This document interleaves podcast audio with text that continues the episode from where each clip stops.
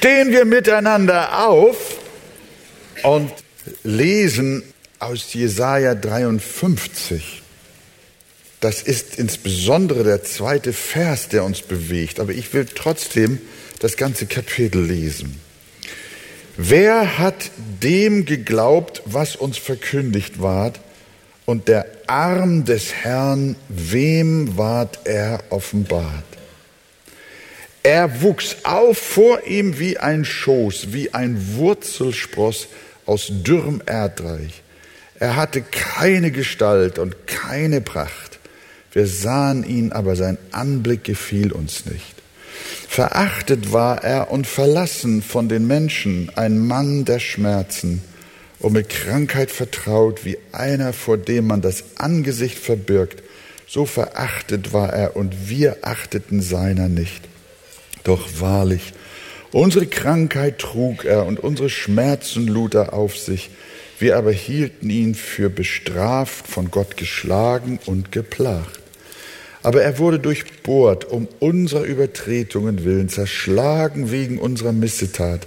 Die Strafe uns zum Frieden lag auf ihm, und durch seine Wunden sind wir geheilt. Wir gingen alle in der Irre wie Schafe, ein jeder wandte sich auf seinen Weg, aber der Herr warf unser aller Schuld auf ihn. Da er misshandelt ward, beugte er sich und tat seinen Mund nicht auf, wie ein Lamm, das zur Schlachtbank geführt wird und wie ein Schaf, das vor seinem Scherer verstummt und seinen Mund nicht auftut. Infolge von Drangsal und Gericht wurde er weggenommen. Wer bedachte aber zu seiner Zeit, dass er aus dem Lande der Lebendigen weggerissen, wegen der Übertretung meines Volkes geschlagen ward. Und man gab ihm bei Gottlosen sein Grab und bei einem Reichen seine Gruft, obwohl er kein Unrecht getan hatte und kein Betrug in seinem Mund gewesen war. Aber dem Herrn gefiel es, ihn zu zerschlagen. Er ließ ihn leiden, wenn er seine Seele zum Schuldopfer gegeben hat so wird er Nachkommen sehen und lange leben und des Herrn Vorhaben wird in seiner Hand gelingen. An der Arbeit seiner Seele wird er sich satt sehen. Durch seine Erkenntnis wird er, mein Knecht, der, der Gerechte, viele gerecht machen. Und ihre Schulden wird er auf sich nehmen. Darum will ich ihm unter den Großen seinen Anteil geben und er soll Starke zum Raube haben. Dafür, dass er seine Seele dem Tode preisgegeben hat und sich unter die Übeltäter hat zählen lassen und die Sünden vieler getragen und für die Übeltäter gebeten hat. Also ein erfolgreiches Unterfangen von Jesus. Ich will ihn unter den Großen sein Anteil geben und der, der, der, mein Knecht, der Gerechte, wird viele gerecht machen.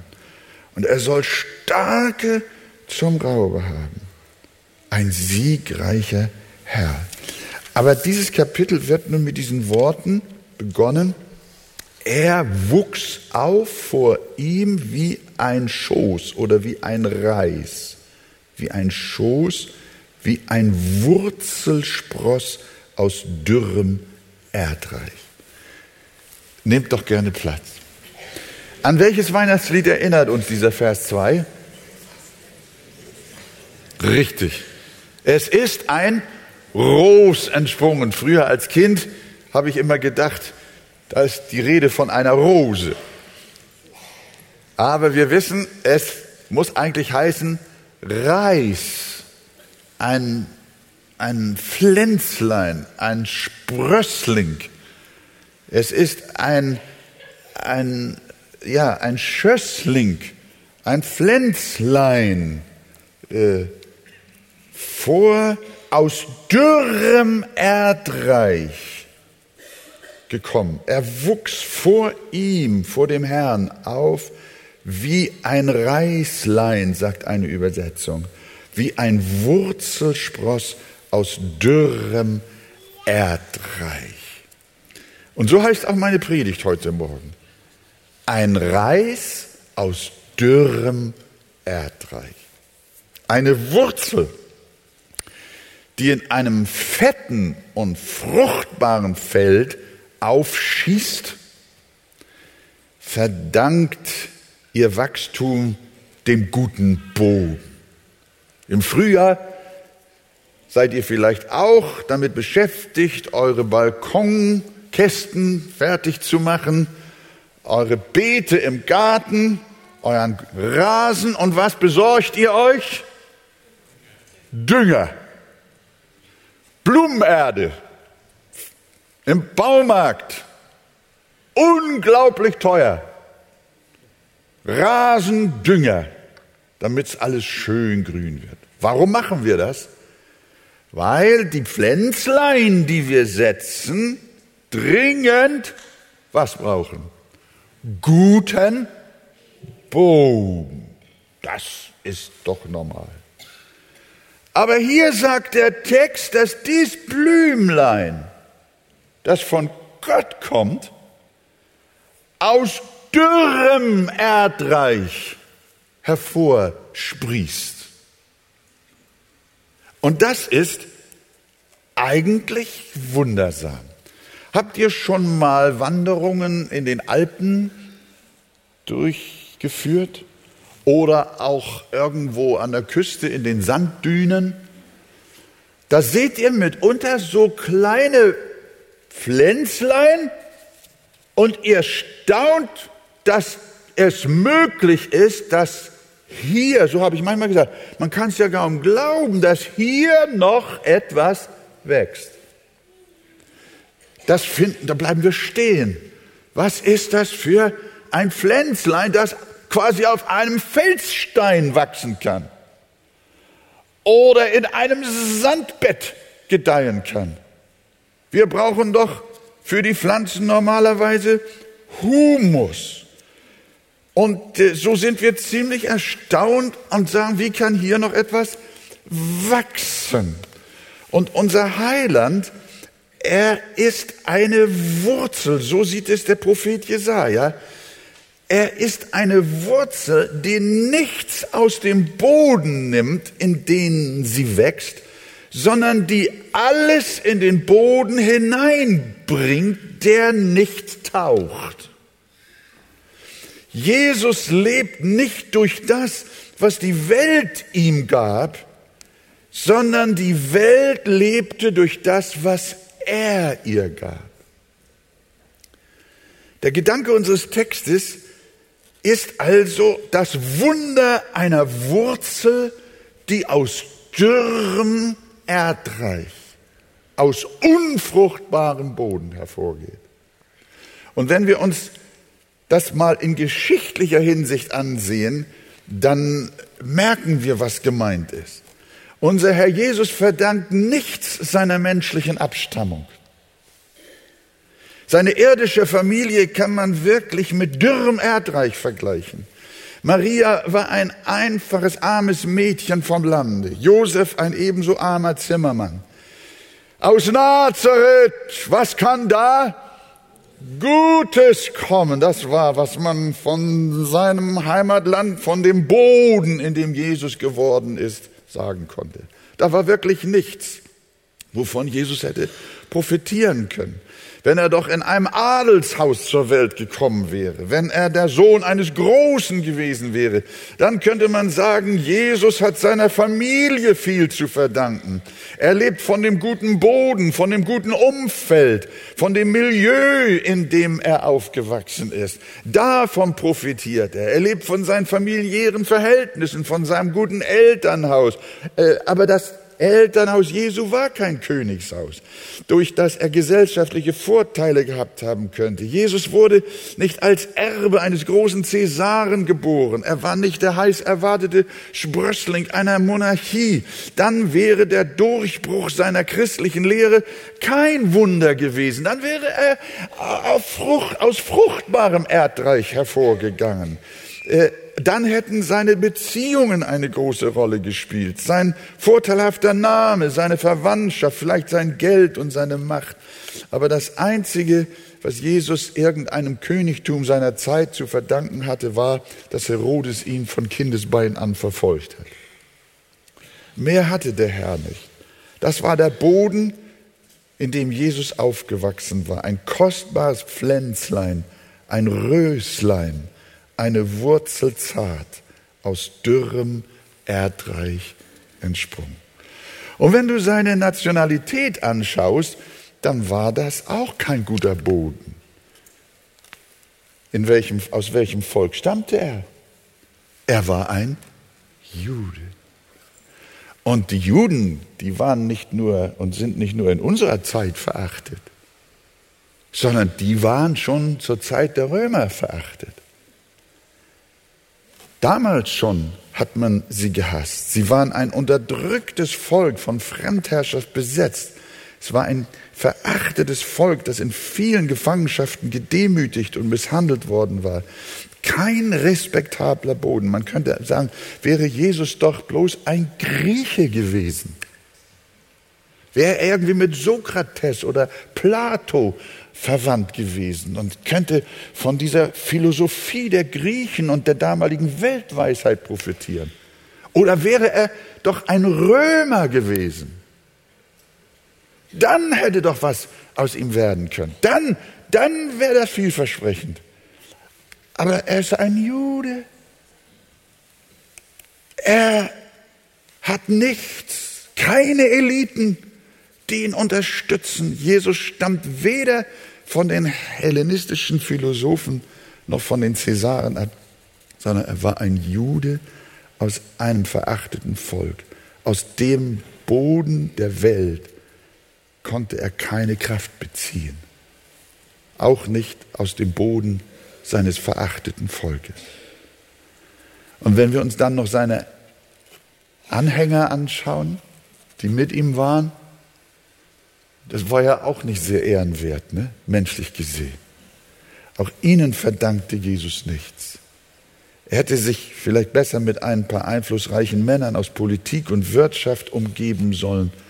Vorsichtshalber vielleicht auch noch welche vom Hohen Rat, für die, er, die für ihn hätten sprechen können, die das Wort für ihn hätten ergreifen können mit ihrem Einfluss. Aber Gott pflanzte seinen Sohn nicht in den Boden des Establishments, der High Society. Seine Freundschaften und seine Jünger waren eben auch ein ziemlich dürres Erdreich. Fischer und Ackerleute waren sie. Das Milieu dieser Gesellschaft war kein Vorteil für die Sache Jesu. Und doch sagt der Prophet schon Jahrhunderte im Voraus, wenn der Messias kommt, Jesaja 53 hat uns dann ja erzählt, wie der Weg Jesu sein wird. Verachtet, leidend, ein Mann der Schmerzen, ein Mann, den wir nicht mögen.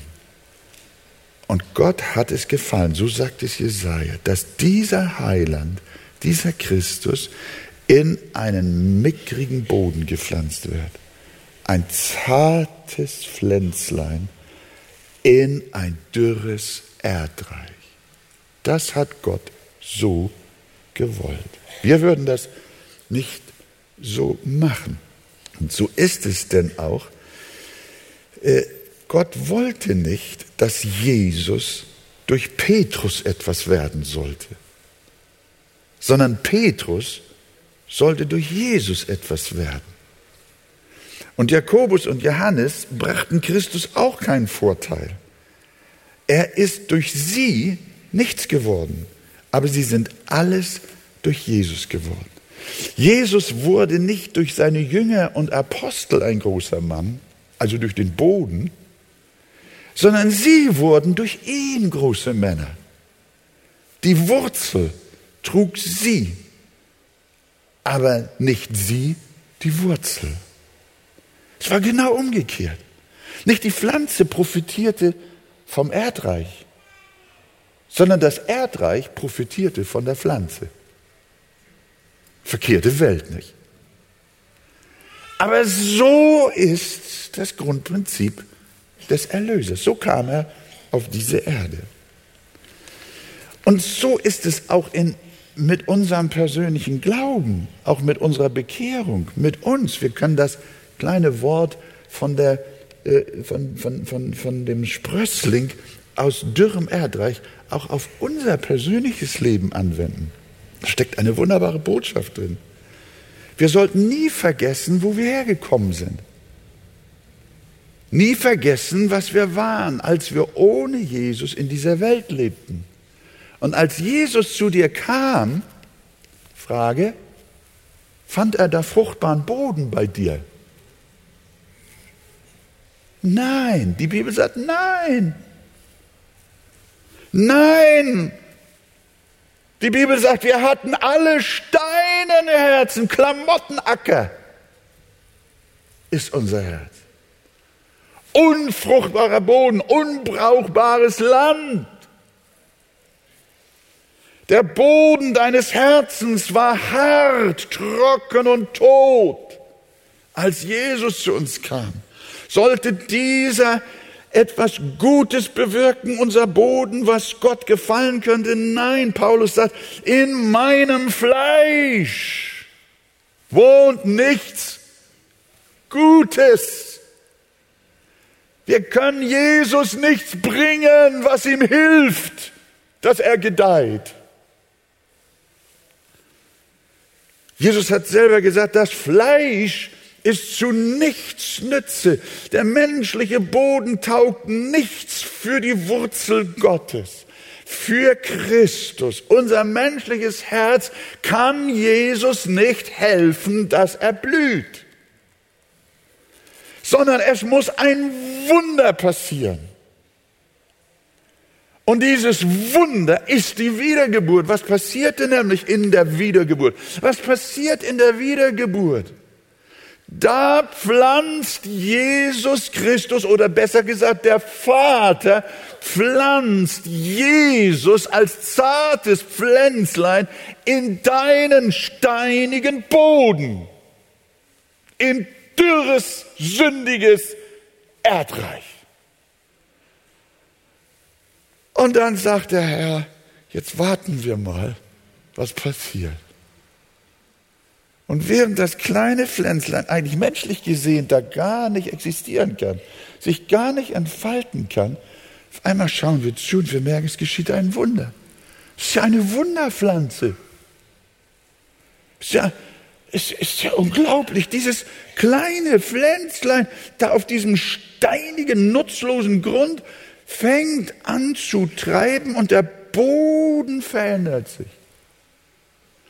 Das Herz wird zart. Es wird weich. Der Boden wird fruchtbar. Dein Charakter verändert sich. Dein Leben verändert sich. Dein Denken verändert sich. Das kleine Röslein schafft ein Wunder im Herzen, in den Herzen äh, in Menschen, deren Herz steinig und tot ist. Ist das nicht herrlich? Jesus, ein Röslein aus dürrem Erdreich. Das ist eine wunderbare Lehre, eine Grundlehre in der Bibel. Sollte auf unserer Sündhaftigkeit und Hartherzigkeit, auf unserer Verdorbenheit ein Blümlein wachsen? Nein. Da wächst keine Lilie der Buße und keine Rose des Glaubens. Aus dürrem Erdreich normalerweise nicht. Das ist unmöglich. Kein Mensch kann aus sich heraus Buße oder Glauben hervorbringen. Dazu ist ein Wunder nötig. Gott pflanzte in die Wüste unseres dürren Herzens einen Schößling vom Himmel hinein. Das war Jesus. Das war die Wiedergeburt. Und das möge auch beim Menschen heute geschehen. Dass der Herr an deinem harten Herzen ein Pflänzlein einsetzt und ein Wunder passiert. Jesus wächst und verändert dich und er wird ein Sieger in deinem Leben. Er wird erfolgreich, was man nicht denken könnte.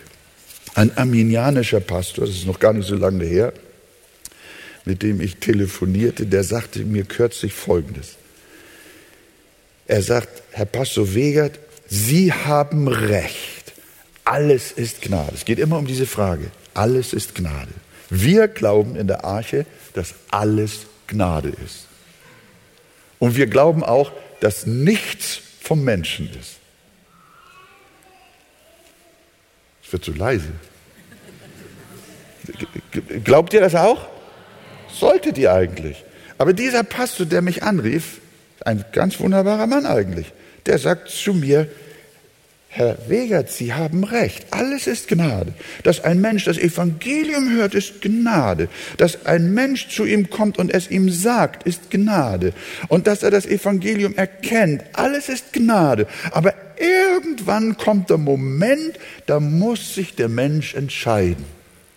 Und dann habe ich zu ihm gesagt, und ist das denn keine Gnade? Da habe ich nichts mehr gehört am Telefon. Und auf einmal sagt er ganz laut, ja, Sie haben recht. Auch das ist Gnade. Sag doch mal, alles ist Gnade. Alles ist Gnade. Aus unserem dürren Erdreich kommt gar nichts, sagt einer, richtig. Das ist Pladütsch. Ja. Aus uns kommt gar nichts. Und so singen wir es ja auch. Nichts hab ich zu bringen, alles, Herr, bist du. Stern, auf den ich schaue. Und äh, das andere Lied, das ich auch so gerne habe, das äh, lautet, nichts habe ich, was nicht frei ich empfing. Durch Gottes Gnade bin ich, was ich bin. Also, Unsere gesamte Bekehrung kommt nicht zustande, weil Gott gute Voraussetzungen vorgefunden hat, weil er einen guten Boden bei uns vorgefunden hat, sondern weil es ihm gefallen hat, dort etwas von seinem Geist einzupflanzen, wo nichts wachsen kann. Wir Menschen haben Gottes Gnade nichts zu bringen als nur Dürre und Trockenheit, nur Sünde und Versagen. Nur die Verderblichkeit unseres Fleisches können wir ihm bringen. Aber das Wunder aller Wunder ist, die Pflanze der Gnade verändert den Boden unseres Herzens. Ich, ich habe mich gefreut über dieses Thema heute Morgen. Ich weiß nicht, wie es euch geht. Was Gott pflanzt, ist nicht abhängig von unserem Boden, sondern wir sind von dem abhängig, was er pflanzt. Wir haben in der Landwirtschaft ja auch so Pflanzen. Das ist ein, das ist ein schwaches Bild.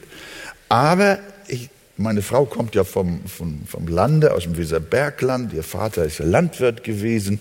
Und wenn ich dann im Frühjahr und auch im Sommer über die, die Flur mit ihr mit dem Fahrrad radle und da irgendwo, dann bleibt sie stehen und dann stellt sie fest, ach, das ist das Getreide und das Getreide und die Pflanze und die Pflanze. Und manchmal dann sage ich, Gertrud, was ist denn das da für eine grüne Pflanze? Ja, sagt sie, das sind Lupinen. Sage, was kann man davon machen? Kann man die essen? Nein, die kann man nicht essen, sondern diese Lupinen hat der Bauer gepflanzt, damit sie den Boden bereichern. Also das gibt es auch in der Natur. Ist hochinteressant. Nun will ich die Gnade Gottes nicht mit Lupinen vergleichen. Aber äh, könnt ihr die Idee so ein bisschen äh, nachvollziehen? Also es gibt es auch in der Natur, dass die Pflanze dem Boden hilft. Aber in der Regel ist die Pflanze vom Boden abhängig. Und dieser Boden, den verändert unser Gott. Ja, insofern finde ich, kann man den Gedanken auch auf die Heiligung, jetzt das kommt mir gerade so ins Herz, das ist diese wunderbare äh, Bodenverbesserungspflanze, so nenne ich sie mal. Die heißt Jesus. Und er kommt in unser Herz und verbessert unseren Boden und nun kann was wachsen. Liebe, Freundlichkeit, Friede, Geduld. Was kann noch wachsen? Was möchtet ihr, was noch wächst bei euch? Ja, ein wunderbarer Charakter, der Jesus immer ähnlicher wird. Also das Bild fängt an, sich langsam zu vervollständigen. Also Gott pflanzt Jesus durch seine Gnade in unser Herz. Das Ros, das Reis in unser Herz, das Pflänzlein und diese Pflanze Gottes, dieser Christus verändert unser Herz. Er wuchs auf vor ihm wie ein Schössling, wie ein Wurzelspross aus dürrem Erdreich. Lasst uns deshalb nie vergessen, liebe Gemeinde, jede Bekehrung ist eine Wurzel aus dürrem Erdreich. Und als drittes und letztes auch noch ein anderer Bereich, wo wir dieses Wirkprinzip des Wundergottes sehen. Das ist das missionarische Land. Wenn ich an meine Arbeit in der Gemeinde und an die Mission zurückdenke, dann wollte ich oft mutlos werden im Laufe der Jahre, und der Jahrzehnte. Ich schaute oft zu den großen wachsenden Gemeinden mit Tausenden von Mitgliedern, gewaltige Erweckung. Und dann sah ich hier unser dürres Erdreich. Dann will ich manchmal sagen, in solchen Situationen habe ich es oft getan, bei uns ist nur Schwachheit, bei mir nur Versagen. Wie viele Seelen könnten gerettet werden, wenn ich doch besser wäre? Wie, viele, wie viel Gemeindewachstum könnte sein, wenn wir doch nicht so ein unbrauchbarer Boden wären? Wenn wir doch nicht so viele Fehler machen würden, wenn wir doch mehr Weisheit, mehr Geduld, mehr Umsicht, mehr Liebe, mehr Geisteskraft hätten, ja, mehr Vollmacht. Und so sehe ich dann bei mir oft nur dürres Erdreich. Und manche sagen auch in der Arche ist nur dürres Erdreich. Und da habe ich so mich oft trösten dürfen. Das macht ja gar nichts. Denn Gott liebt dürres Erdreich. Gerade da pflanzt er seine Gnade ein. Ist das nicht bei dir manchmal auch so? Vielleicht ist jemand hier und ich will es nicht jetzt hier sagen, dass es so war, aber wir hören oft davon, dass manchmal auch unter Christen ein, ein Weihnachtsabend, ein Heiligabend eine einzige Katastrophe ist. Ich hoffe nicht, dass es bei euch so gewesen ist. Vielleicht sitzt jemand hier und sagt, Mensch, also bei uns zu Hause ist nur dürres Erdreich. Vielleicht nicht nur bezogen auf den heiligen Abend. Vielleicht auch überhaupt bezogen auf eure gesamte Situation. Alles dürres Erd, alles vertrocknet, alles nutzlos, alles Chaos, alles durcheinander. Bei uns wächst nichts, bei uns kommt nichts Gutes, keine Hoffnung mehr. Äh, sollte ich solche lieben Zuhörer heute Morgen hier bei uns haben, die so verzweifelt sind, und so mit sich selbst am Ende, auch mit ihrer Familie, ihrem Umfeld, ja, mit ihrem dürren Erdreich, mit ihrem nutzlosen Boden, auf dem sie leben, dann möchte ich dir sagen, mach dir keine Sorgen. Euer Zuhause ist gerade das Richtige für den Supergärtner Jesus. Sag doch mal Amen. Er, er, er, kann, er, er ist in der Lage, aus eurer Steinwüste ein herrliches Paradies zu machen. Einen blühenden Garten. Halleluja. Das ist das Wunder, das er ja schon immer wieder getan hat. Bei jedem persönlich, den er von neuem hat zur Wiedergeburt geführt. Aber er hat, wie viel, wie viel Ehen hat er geheilt? Wie viel Hoffnungslosigkeit? Wie viel, ja, wie viel Aussichtslosigkeit hat er in Zuversicht geändert, in Sieg verwandelt, in großartige Dinge umgewandelt, durch ein kleines Pflänzlein, das er in eure Wüste gepflanzt hat. Und das macht er jetzt auch. Jesus hat euch nicht aufgegeben, sondern bei euch zu Hause geschieht gerade das Wunder eines Sprösslings aus dürrem Erdreich. Und ihr werdet euch noch wundern, was bei euch noch wachsen kann. Glaubt ihr das? Nicht, weil wir jetzt was Gutes leisten, weil ihr doch noch was Gutes zustande bringt. Ja, die Philosophie lautet ja heute, glaub an dich selber, ne? Glaubt an euch, dann wird das klappen. Nee, nee, nee, nee, nee, das ist Irrglaube. Sondern glaubt an Jesus, dass der tun kann, was wir nicht tun können. Halleluja. Das bewegt mein Herz und unser aller Herz. Hier ist doch Trost, denn Gottes Pflanzen scheinen am besten aus der Dürre zu wachsen. Du brauchst gar nicht in dir selbst zu suchen. Es ist vielmehr seine Freude, seine Spezialität, in leere Herzen zu kommen und sie zu füllen. Es ist seine Lust, in kalte Herzen hineinzuwirken und sie durch die Liebe seines Geistes wieder brennen zu machen. Und deshalb brauchst du nicht zu weinen und zu trauern, nicht über deine Unfruchtbarkeit. Ja, natürlich, Zerbrochenheit ist gut, aber wisse, Christus ist immer eine Wurzel aus dürrem Erdreich. Und äh, wo uns das nicht bewusst ist, ob das jetzt unsere Archeverhältnisse sind, eure Familienverhältnisse, dein, die Verhältnisse deines eigenen Herzens, äh, da darfst du sagen, Gott ist es, auf den wir hoffen dürfen, der in der Lage ist, aus Untauglichkeit Tauglichkeit zu machen. Ein Beispiel, das äh, werde ich nicht vergessen, schon viele Jahre zurück in meinem Dienst. Äh, ich hatte eine Predigt wunderbar vorbereitet und alles Punkt für Punkt durchgearbeitet. Und da waren Beispiele und da waren wunderbare Gedanken und da war auch Griechisch und Latein mit dabei und alles. Per, eine perfekte Predigt, wie ich dachte. Und dann bin ich mit meiner Vorbereitung auf die Kanzel und dann habe ich gedacht, das muss heute hinhauen. Und dann habe ich ein Feuerwerk abgebrannt, dass äh, die Leute hinterher doch gar nicht so darauf reagiert haben. Ich merkte, das Ganze lief irgendwie ins Leere. Nächsten Sonntag hatte ich irgendwie keine Zeit, da war ich krank und viele andere Sachen und das war alles ein Wust bei mir zu Hause. Also jetzt nicht ehelich oder familiär, nein, nein, nein, nein, das, äh, ja, na gut, darüber reden wir jetzt nicht, nicht wahr?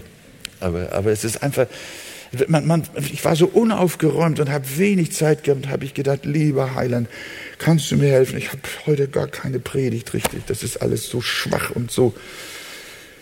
Und dann musste ich aber hin. Mein Zettel war so groß mit vier Worten. Und was war passiert? Man merkte, wie der Segen floss.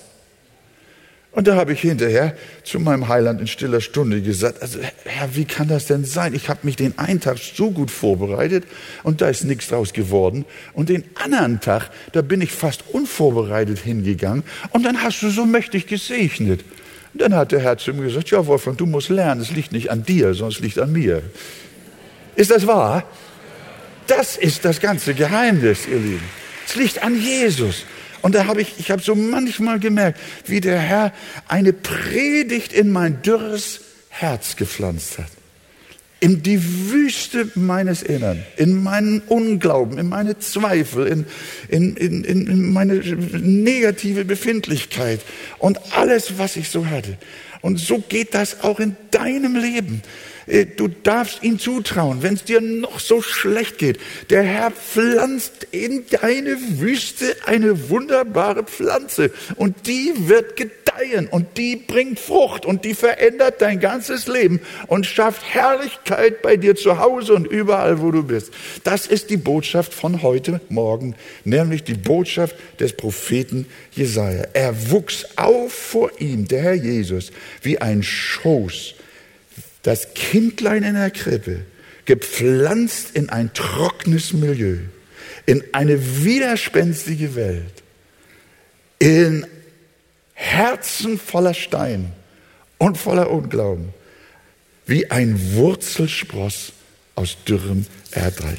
Und hinterher lesen wir, an der Arbeit seiner Seele wird er sich satt sehen Durch seine Erkenntnis wird er, mein Knecht der Gerechte, viele gerecht machen und ihre Schulden wird er auf sich nehmen.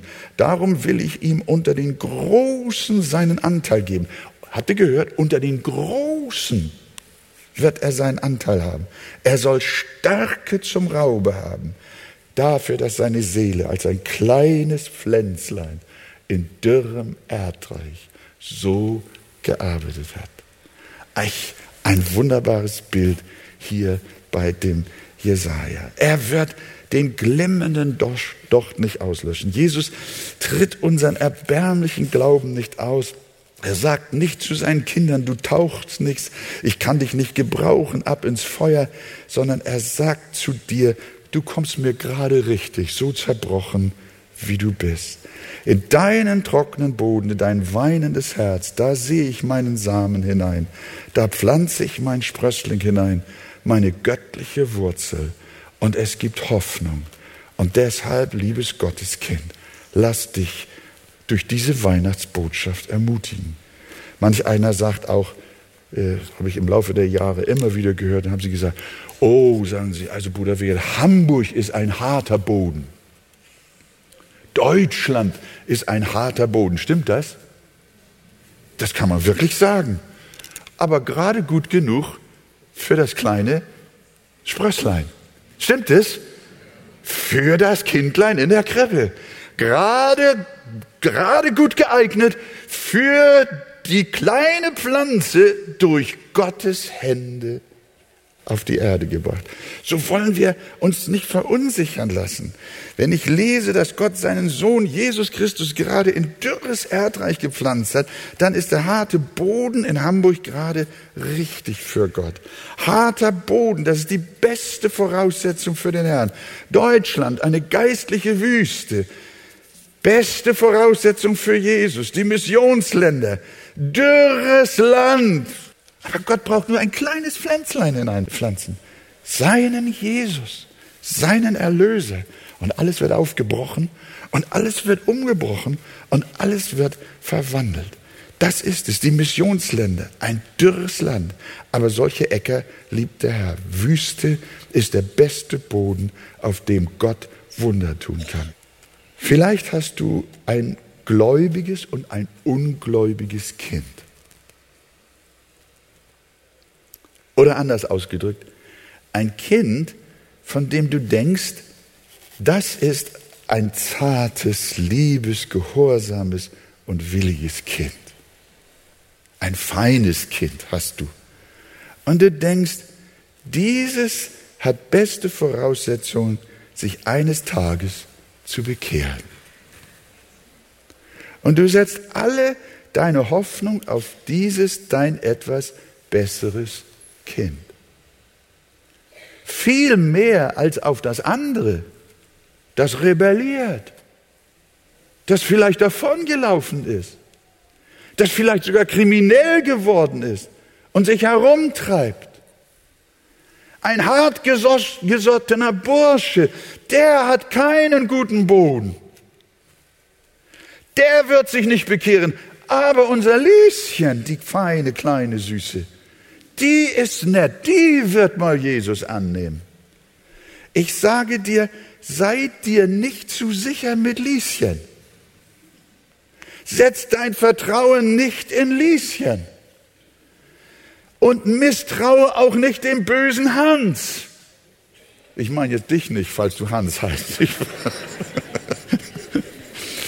Setz dein Vertrauen weder in Lieschen noch in Hans. Habt ihr das verstanden? Sondern setz dein Vertrauen auf die Gnade. Ich würde mich nicht wundern, wenn Hans sich viel früher bekehrt als Lieschen.